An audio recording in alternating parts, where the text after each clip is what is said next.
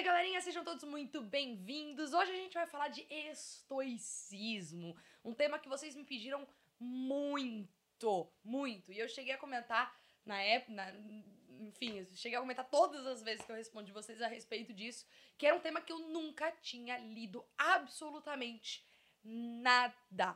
Portanto, eu fui estudar um pouquinho a respeito deste tema. E no caso aqui eu usei como base o, as apostilas, ou melhor, a apostila da História da Filosofia do Giovanni Reale. Tá? É literalmente uma apostila acadêmica. Então vocês perceberão que este vídeo vai ter uma pegada mais assim, talvez didática, assim, do que uma conversa efetivamente a respeito disso.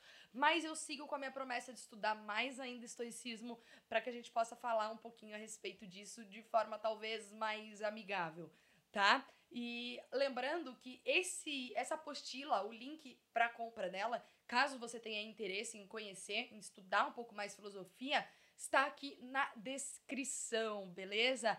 E coincidentemente ou não, estoicismo é o tema do mês do Clube do Livro Ludovico, tá bom? Então eu super indico vocês a darem uma olhada no Clube do Livro Ludovico, que é um clube do livro assim bem bacana, bem bacana mesmo, com livros exclusivos que nunca foram trazidos para o Brasil, ou se é o caso de algum livro que já tenha Uh, que já tenha a edição aqui, é, eles acrescentam novas informações, traz uh, capítulos perdidos às vezes, que na tradução foi deixado de lado, e aí ele retoma, que era a origem da primeira edição do livro, tá? Então é muito legal e é o tema do mês, como eu disse para vocês, é o estoicismo. Então deem uma olhada lá no Instagram do Clube do Livro Ludovico para vocês conhecerem um pouquinho mais o que esperar, que título que é, quem é o, o autor, como que vai abordar o tema. E aí, se vocês gostarem, vocês assinam. Tem o plano anual ou o plano mensal, que vale muito a pena. Vem um box com um livrinho de bolso, além do livro principal, e outras coisinhas, outros mimos bem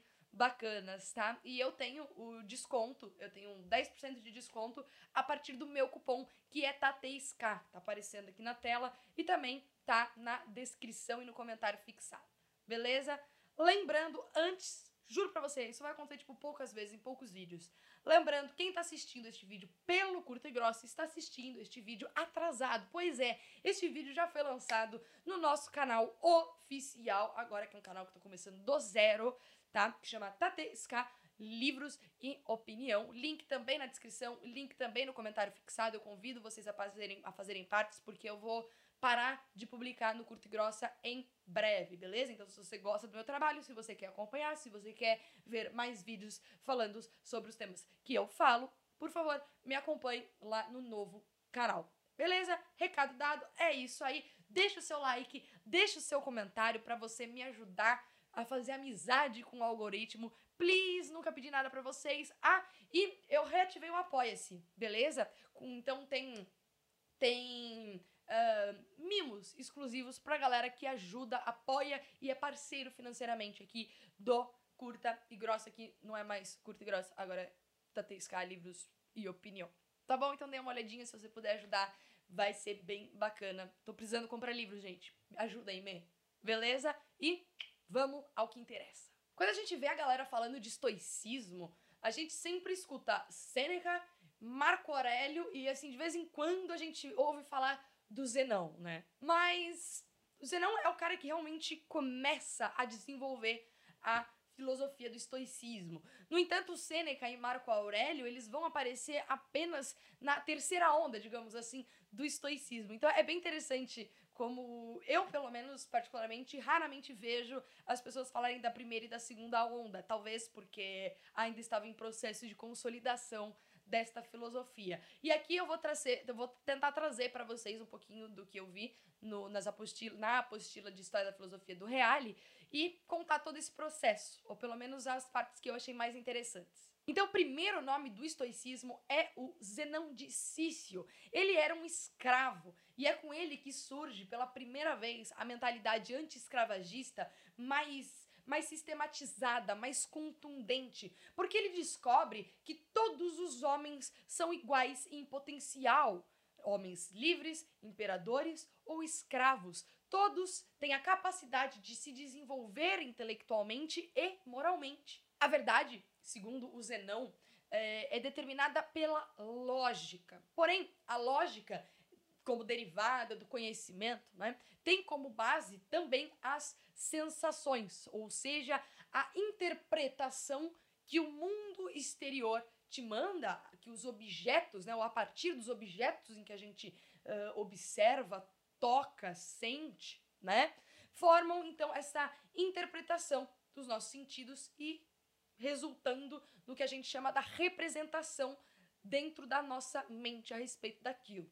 Mas não para por aí, né? O conhecimento ele necessita dessa interação material, racional, lógica, mental. Mas para que esse conhecimento seja definido como verdade de fato, é preciso uh, que, que, que essas sensações passem pelo crivo da lógica para ser aprovada ou reprovada a partir da razão. Então a verdade para os estoicos é algo material, é um corpo. E a própria alma, isso eu achei bem interessante, a própria alma, principalmente para esse primeiro e segundo momento, é onde contém o logos, ou seja, a razão, e também é material. E por mais que ela também seja material, assim como o nosso corpo é material, a alma está contida no nosso corpo. E há uma semelhança entre os estoicos e os primeiros filósofos chamados naturalistas. Os estoicos acreditam numa substância primeira que a partir dali se forma o todo, se forma o cosmos. Para os estoicos, essa substância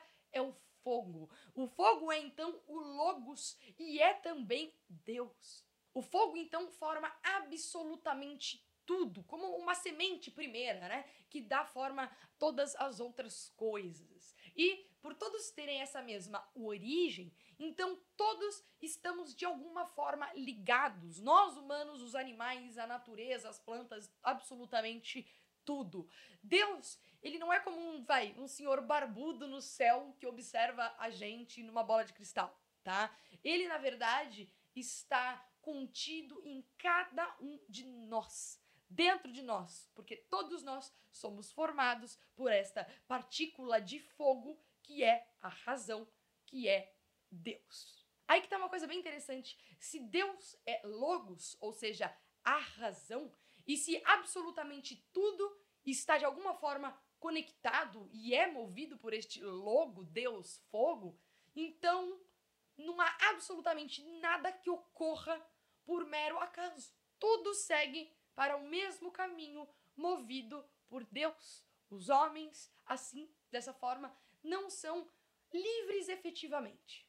Então os estoicos, eles vão acreditar em destino. Porém, aqui a gente tem é, duas opções a tomar. Por mais que nós não sejamos inteiramente livres e por mais que haja um destino pré-definido, do qual obviamente nós não, não temos conhecimentos, a gente ainda tem a capacidade de optar por duas coisas. Ou a gente segue o nosso destino, ou seremos arrastados por ele à força. E aqui eu acho que está o entendimento mais, mais belo, pelo menos do que eu li. E eu acredito que isso serve muito para quem crê ou não em destino. Esse ensinamento, eu acho que ele pode ser interpretado e validado de uma forma muito útil para todo mundo, de qualquer religião, qualquer crença, qualquer filosofia. Ele vai dizer o seguinte: para que a gente possa ser feliz, nós devemos então dançar conforme a música, ou seja, devemos de alguma forma aceitar os fatos e não lutar contra eles.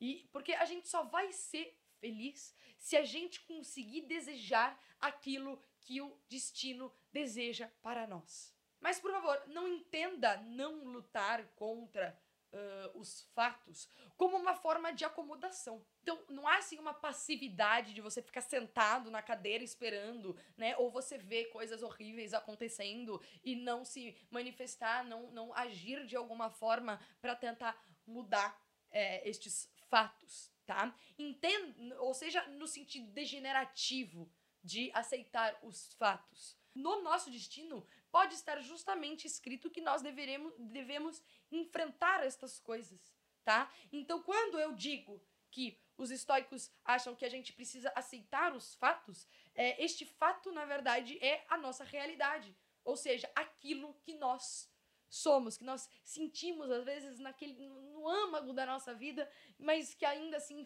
surgem dúvidas sobre se a gente deve ou não fazer determinada coisa, né? Aquela, aquela sementinha que a gente tem dentro da gente, que se a gente co consegue parar para prestar atenção nela, a gente sabe qual é o caminho que a gente deve seguir. É algo mais ou menos assim. Então, acreditar em destino não é meramente esperar que as coisas aconteçam, tá? É, mas é de fato agir em prol daquilo que nós sentimos e que aprovamos, né? Que as, representação, as representações e que a partir dos resultados dessa representação, sejamos capazes então de perceber os caminhos que devemos seguir, ou seja, o caminho do nosso destino. E como tudo tem um porquê, como tudo é meramente construído para que as coisas aconteçam da forma como elas têm que acontecer, nós devemos enxergar então cada dificuldade das nossas vidas como algo útil, como algo que tem uma finalidade, que tem um propósito. E aqui, como dizem os próprios cristãos, né, Deus nos dá a cruz que possamos carregar. E é daí que vem essa força que a gente admira muito dos estoicos. Então eles acreditam que cada impasse, cada dificuldade, cada, cada pedra no caminho está ali por uma razão e que essa razão pode ser tanto a sua superação quanto eventualmente pode ser um aviso de que você está indo para o caminho errado. E a grande sacada é a gente conseguir desenvolver uma capacidade de interpretar corretamente uh, absolutamente tudo que acontece na nossa vida. Bom, agora quanto à ética estoica, né? A ética estoica ela passa por uh, o, desenvolvimento, o desenvolvimento desses três períodos. O primeiro sendo um período na Grécia, puro da Grécia. O segundo período ele começa a migrar ali para Roma e o terceiro período é justamente o período romano do estoicismo, também conhecido como neo-estoicismo. Então o estoico ele compreende que todos os seres vivos seguem o princípio da conservação. Aqui podemos talvez até traçar um paralelo com o pensamento da Ayn Rand, que a gente vai ver em breve aqui no canal. Dessa forma, então, o homem, ele deve seguir os caminhos que beneficiam a si mesmos e evitar tudo aquilo que o prejudica, relacionando até mesmo a dor nesse primeiro momento como um mal e o, e o prazer como um bem. Mas as coisas não, não são tão simples assim. Inicialmente, essa concepção, na verdade, era tão rígida que era praticamente impossível qualquer pessoa humanamente humana seguir esses critérios. Então a dor e o prazer não foram mais definidos como um bem ou mal a priori, mas como consequências do bem ou do mal. E aí então dividiu-se o, o, o, o princípio da valorização da virtude entre o racional e o biológico. Algumas ações, então, se, relaciona, se relacionam com a promoção e a conservação da vida, e outras ações se relacionam, se relacionam com a uh, com a conservação e o incremento da razão. E há ações neutras também, ou como eles vão chamar, indiferentes. E essas foram divididas entre valores e desvalores. Outra coisa bem legal dos estoicos é essa percepção do animal comunitário. Então, o homem, eles vão dizer, é impulsionado pela natureza a conservar o próprio ser e a amar a si mesmo. Porém, esse instinto, ele deve ser estendido para a família e para aqueles que a gente tem um convívio próximo.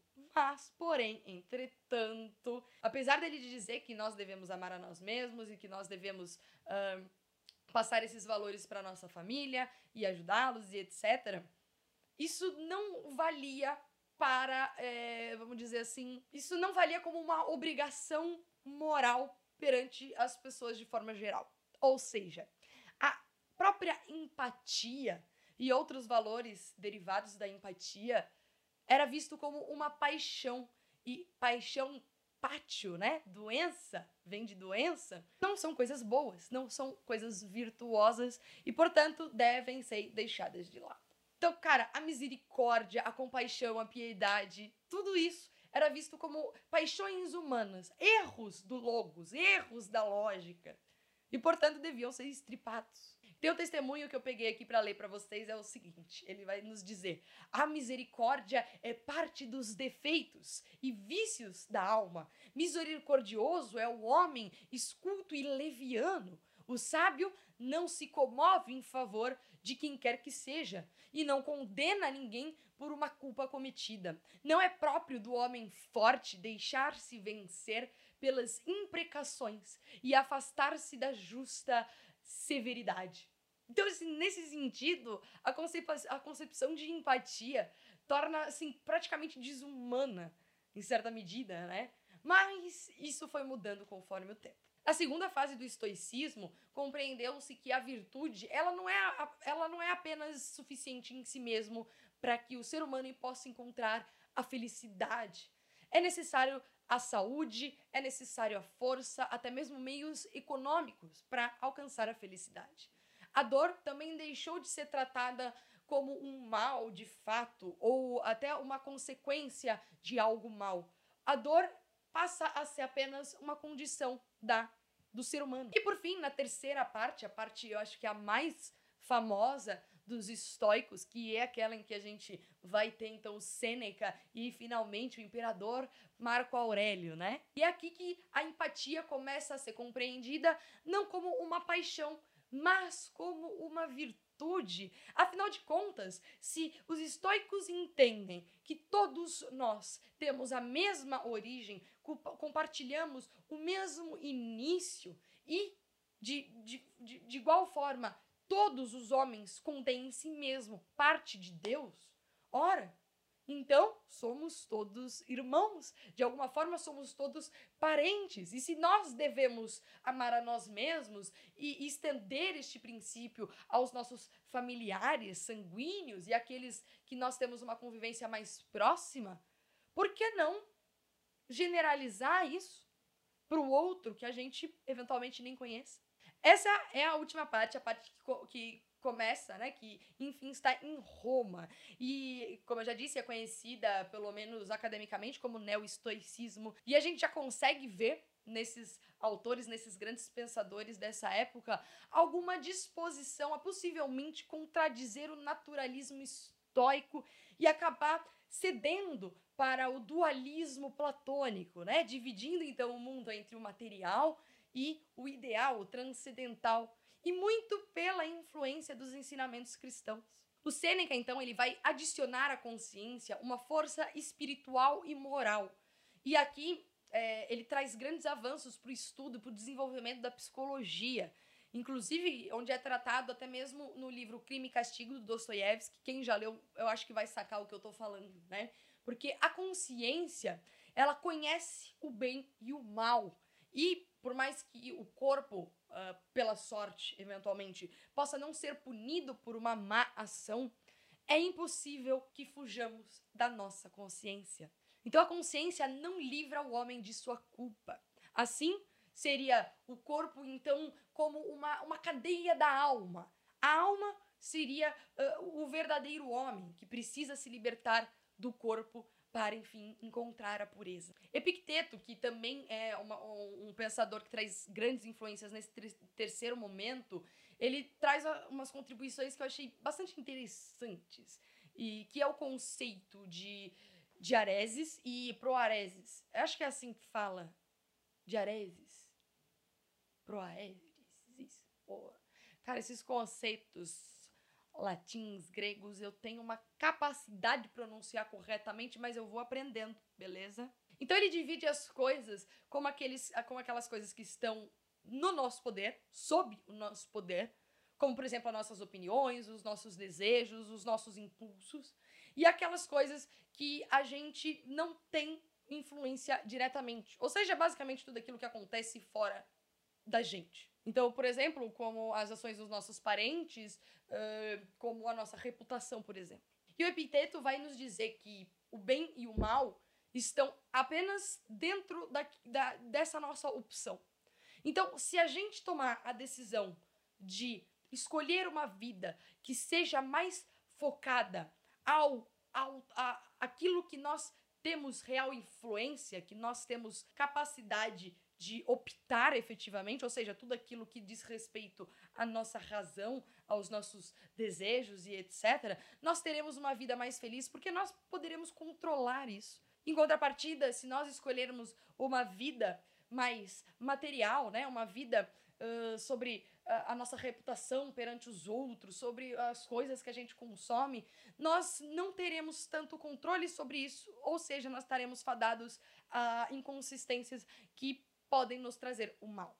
A liberdade e a satisfação espiritual, então, está em a gente encontrar o caminho e seguir estes caminhos que estão dentro do nosso controle. E Marco Aurélio é onde a gente encontra a maior interferência cristã no estoicismo. E uma das suas contribuições é essa nova divisão do homem. Então nós temos o corpo, que é a carne, nós temos a alma, que é como se fosse a nossa vaidade, né? E, e, e é muito difícil conseguir dobrar a nossa alma, até mesmo a violência. E por último, nós temos então a, o nosso juízo, nosso intelecto. E, e, e o intelecto é onde está o nosso refúgio real, assim. É o que nós devemos alme almejar. Gente, isso aqui é só uma levíssima introdução. É, galera que conhece um pouco mais o assunto e tá aqui, uh, me ajude a estudar mais esses autores porque eu gostei pra caramba. E para finalizar, eu trouxe aqui uma passagem do Marco Aurélio para ler para vocês que eu achei bem legal. Eu espero realmente que eu tenha podido trazer alguma contribuição para o conhecimento do estoicismo, principalmente daquelas pessoas que, que não conhecem nada. Eu me interessei muito, eu achei assim bem bacana, me coloquei bastante para pensar sobre mim mesma, as minha, a minha vida, as minhas atitudes e as minhas escolhas. Então eu indico vocês que, que, que, conheçam, pelo menos, um pouco do estoicismo. Agora, vamos a uma citação do Marco Aurélio que eu peguei para vocês. Os deuses não podem nada ou podem alguma coisa. Se não podem, por que lhe diriges preces? Se podem, por que nos lhe suplicas que te concedam? Não temes nem desejar algumas dessas coisas? Amargura-te por algumas delas ao invés de obtê-las ou evitá-las? Porque, de qualquer forma, se ele pode ajudar os homens, se Deus pode ajudar os homens, devemos então ajudá-los também nisso? Talvez digas: os deuses deram-me faculdade para agir a este respeito. Então não é melhor que te sirvas livremente daquilo que está ao teu poder, ao invés de inquietar-se servil e vilmente por aquilo que não está em teu poder? Ademais, quem te disse que os deuses nos, não nos coadjuvam também naquilo que está em nosso poder? Começa a suplicar-lhes neste sentido e verás. E aqui, basicamente, o, o Marco Aurélio está dizendo: por que, que você faz prece a Deus para que ele lhe dê coisas? Se você pode fazer preces, preces a Deus para que você possa amar aquilo que você tem e vá você atrás das coisas que você não tem. Eu acho que é mais ou menos isso que ele tá falando e eu achei bem bacana é, essa mensagem do Marco Aurélio. Bom, como eu falei para vocês, esse é o tema do Clube Ludovico desse mês, tá? Então depois vão dar uma olhadinha lá no Instagram deles e no site deles. Eu tenho cupom de desconto que é TATEISK. Link tá aqui na descrição e no comentário fixado, tá bom? E eu também vou deixar o link da compra dessas apostilas de, de, da história da filosofia do Giovanni Reale. Eu super indico para qualquer um que esteja interessado em começar a estudar filosofia. É isso aí, galera. Até o próximo vídeo. Tchau, tchau.